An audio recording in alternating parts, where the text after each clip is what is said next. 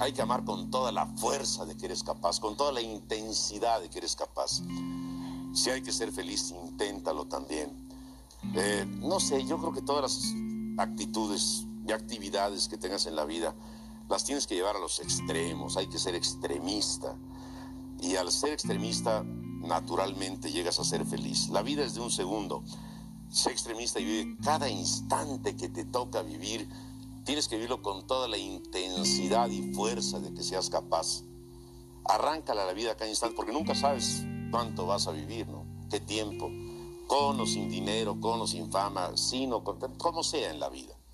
Sé intenso, sé profundo. Si te equivocas, está bien también. También es bien válido equivocarse porque es parte de la vida. Y muchas veces una pequeña equivocación o una gran equivocación nos hizo felices unos instantes.